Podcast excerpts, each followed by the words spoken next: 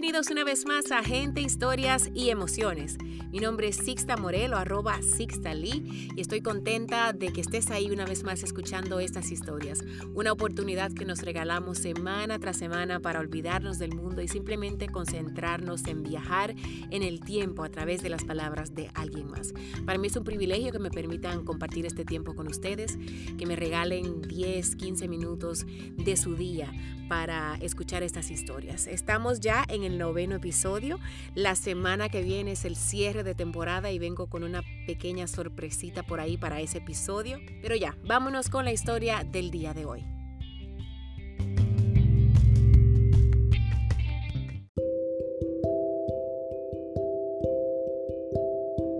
La historia de hoy es una carta es una carta que sale de manera anónima por petición de su autora.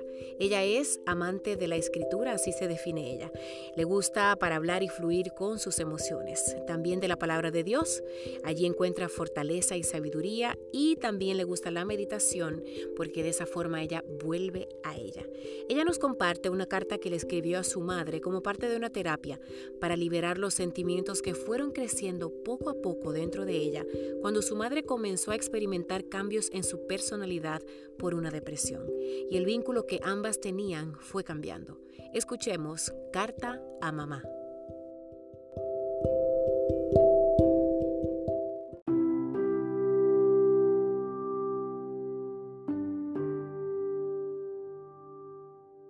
Hola, Ma.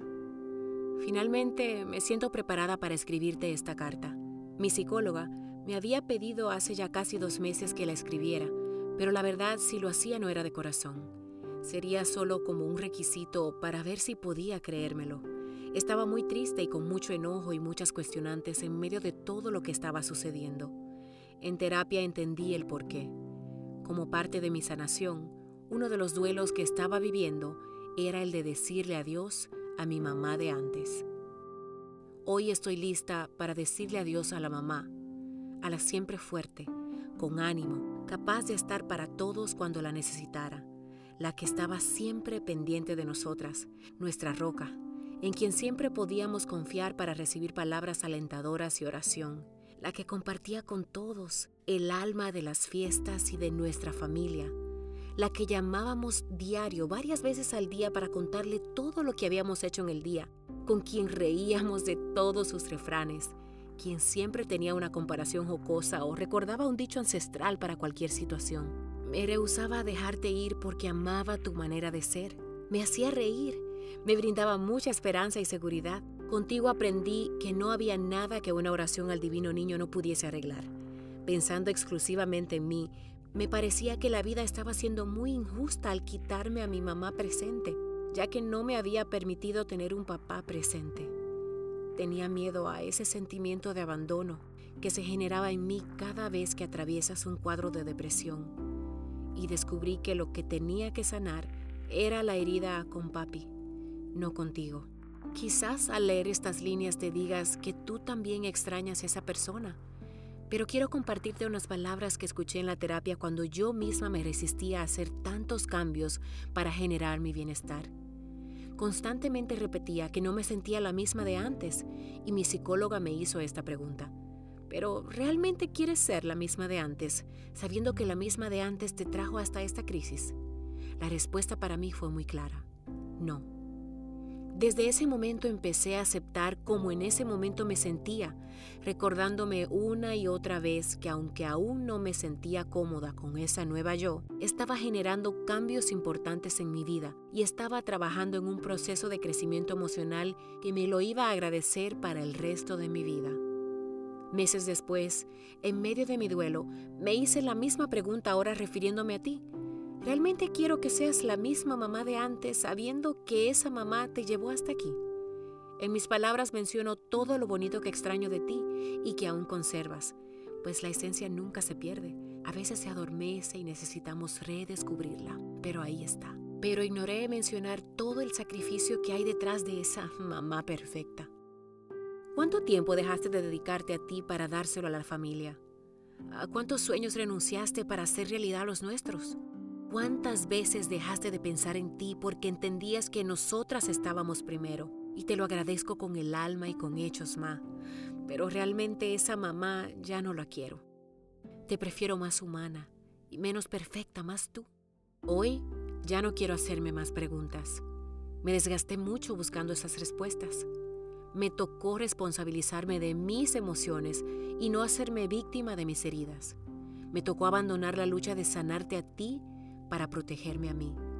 Me tocó la parte más dura, enfrentarme a mí a mis emociones, a mi vulnerabilidad, a mis deseos de controlarlo todo para protegerme, a mi perfeccionismo desgastante, a aceptar mi historia con papi, a trabajar varios duelos a la vez. Descubrí que sanándote a ti huía de mí, hasta que finalmente entendí que no es mi responsabilidad. Lo que sí era mío es trabajar en mí. Hoy decido decirle adiós a la mamá ideal que disfruté por mucho tiempo y le doy la bienvenida a mi vida y a mi familia, a la mamá que puedes ser hoy, más humana, con todas sus emociones a flor de piel, feliz, menos frecuente, no siempre ahí para nosotras, cansada, con miedos, enojada con las propias injusticias de tu vida, resistente a tu realidad, dudosa de tus propios recursos, perdida, con la misma fe de siempre, sin ánimos de pedirle cuentas a Dios por tu depresión, con ganas de sanarte sin la necesidad de hacer cambios, rendida ante una depresión que percibes sin mejorías o sanación, sin ganas de hablar todo el tiempo o estar tan pendiente de nosotras. A veces con pocas palabras articuladas o quizá demasiadas para que no nos demos cuenta de que no te sientes bien, pero aún con las mismas ganas de resolver tus asuntos a tu manera, sin que nadie opine ni intervenga, sin que nadie te diga qué hacer es una de las cosas que te recuerdan ser tú misma y te reniegas a que nadie te las arrebate, aun eso implique consecuencias no tan favorables para ti. No sé si este será tu motor, pero me gustaría pensar que detrás de tu depresión está realmente esta creencia. Viviste tanto tiempo para nosotras y para los demás que ahora quisieras ser egoísta y pensar solo en ti. Vivir como se te pegue la gana eso incluye deprimida, sin ánimos de seguir siendo la más fuerte del mundo. Entonces sí, vive a sí mismo como se te pegue la gana, pero asegúrate de que vives y lo estás disfrutando. Yo, por mi parte, prometo respetar tus decisiones, seguir dándote todo mi amor, darle lugar y espacio a tu tristeza sin presionarte para que salgas de ella. Pondré mis límites, esos que son necesarios para mantener mi norte y que me permiten continuar mi camino hacia mi bien emocional, pero desde el amor, la misericordia y la aceptación. Por mi parte, prometo seguir trabajando en las emociones que despierta en mí verte triste, pero de ninguna manera obligándote a que hagas conciencia o invitándote a hacer cosas para levantarte el ánimo. Prometo seguir trabajando el enojo que surge en mí cuando veo que no te sientes bien y no buscas ayuda. Elijo confiar en tu proceso y en tus tiempos. Tú te ocupas 100% de tus emociones y yo me ocupo de las mías. Te prometo estar bien para mí y para mi familia. Te prometo seguir fiel a mi promesa de estar presente y vivir en Él para mí, para mi esposo y para mis hijas. He trabajado mucho el orden de nuestra relación. Tú sigues siendo la mamá y yo tu hija y no viceversa. Por tanto, te devuelvo la responsabilidad y la capacidad que tienes para cuidarte.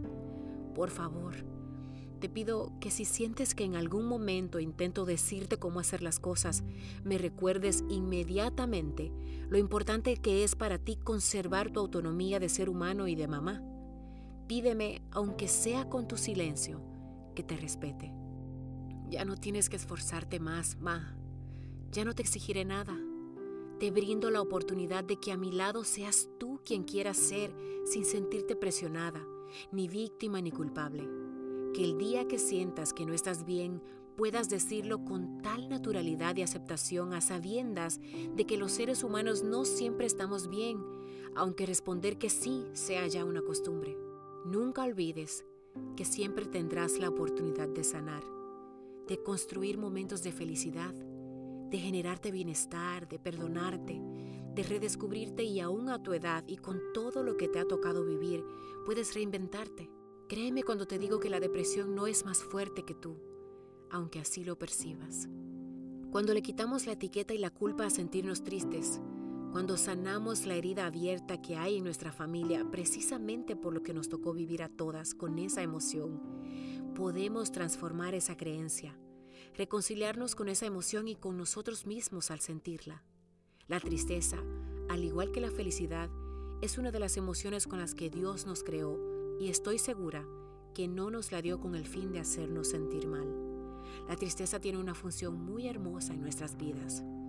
Yo te invito a descubrirla. Te amo, hoy y siempre.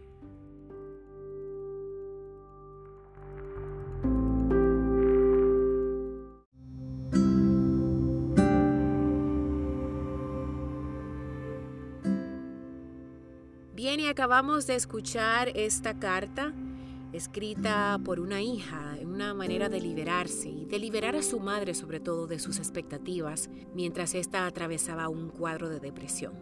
Ella decidió entregársela a su madre el día de su cumpleaños como una forma de expresarle su sentir y sanar todo eso que ella llevaba por dentro, pero también como una forma de liberarla, de respetarla. Este es un tema delicado para muchas familias, porque es algo que no solo afecta a quien lo padece, sino que cambia la temática familiar casi por completo. Según The American Psychological Association o la Asociación Americana de Psicología, la depresión, que también se conoce como trastorno depresivo mayor o depresión clínica, es una de las enfermedades mentales más comunes del mundo. Esta es provocada por una combinación de factores genéticos, biológicos, psicológicos, sociales y ambientales. Es bueno recordar que la depresión no es una señal de debilidad, tampoco es algo de lo cual una persona pueda recuperarse repentinamente. Es una enfermedad que necesita tratamiento profesional, pero con una atención y el tratamiento adecuado, el paciente puede mejorar muchísimo su condición de vida. El dolor de ver a un ser querido con depresión puede provocar sentimientos de indefensión y pérdida, pero la terapia familiar o de pareja podría también resultar beneficiosa. Y precisamente eso fue lo que hizo nuestra autora, que se dio cuenta que esto la estaba desgastando y estaba desgastando también la relación que había entre ella y su madre. Y por eso ella se comenzó a enfocar en también trabajarse ella misma, trabajar en fortalecerse internamente para poder ayudar de la mejor manera a su madre. En la actualidad, la autora sigue enfocada en su bienestar y el de su madre, pero ahora desde una perspectiva de más confianza y libertad. Ella me cuenta que volvieron a retomar el orden de sus vidas, rompieron con la codependencia que se había creado en su deseo de que su madre aceptara buscar ayuda. Ella entendió que quizá, aunque su deseo era ayudarla en su sanación, las cosas no cambiarían solo con su deseo y sus palabras de aliento. Ahora ella la sigue acompañando en su caminar, pero como le prometió, está respetando sus tiempos y su forma de trabajar la situación. Como resultado de esa nueva forma de apoyarla, su madre se hizo responsable de seguir tratando su depresión, buscando su sanación y ambas se sienten mucho mejor, cada una asumiendo su rol. Su madre no ha vuelto a caer en una depresión severa y ella sigue respetando su manera de sanar. A veces las cosas no van como ella quisiera, pero a través del trabajo que ella misma ha hecho en su persona, buscando ayuda también, ya puede manejar mejor la ansiedad que provoca ver a un ser querido atravesando por esta situación. Esperamos que este episodio sirva para llevar un poco de luz a alguna otra familia que esté pasando por una situación familiar. Es una situación delicada donde se necesita apoyo, guía, pero siempre respetando y entendiendo sobre todo la condición por la que está pasando una persona que tiene una depresión severa. Bueno, y hasta aquí este noveno episodio de Gente, Historias y Emociones. La semana que viene nos encontramos aquí una vez más para nuestro cierre de temporada. Yo he estado trabajando en las ideas para la temporada siguiente, algunas cosas que voy a incluir, algunas cositas que voy a cambiar de a poquitito, recomendaciones que he recibido de lo que les ha gustado más, de lo que podría variar un tantito, pero ahí estamos trabajando para ustedes. Yo probablemente me tome unos cuantos días de receso entre una temporada y otra, pero voy a estar trabajando en la producción de la misma. No se pierdan nuestro cierre de temporada la semana que viene y aquí nos encontramos. Como siempre te recuerdo que estoy a tu orden para voz comercial, para asesoría en la parte de oratoria. Si tienes una presentación en público, puedes contar conmigo. Solamente me envías un mensaje a través de sixtamorel.com y ahí estoy a tu orden. Hasta la próxima, ¿eh? nos vemos la semana que viene en Gente, Historias y Emociones.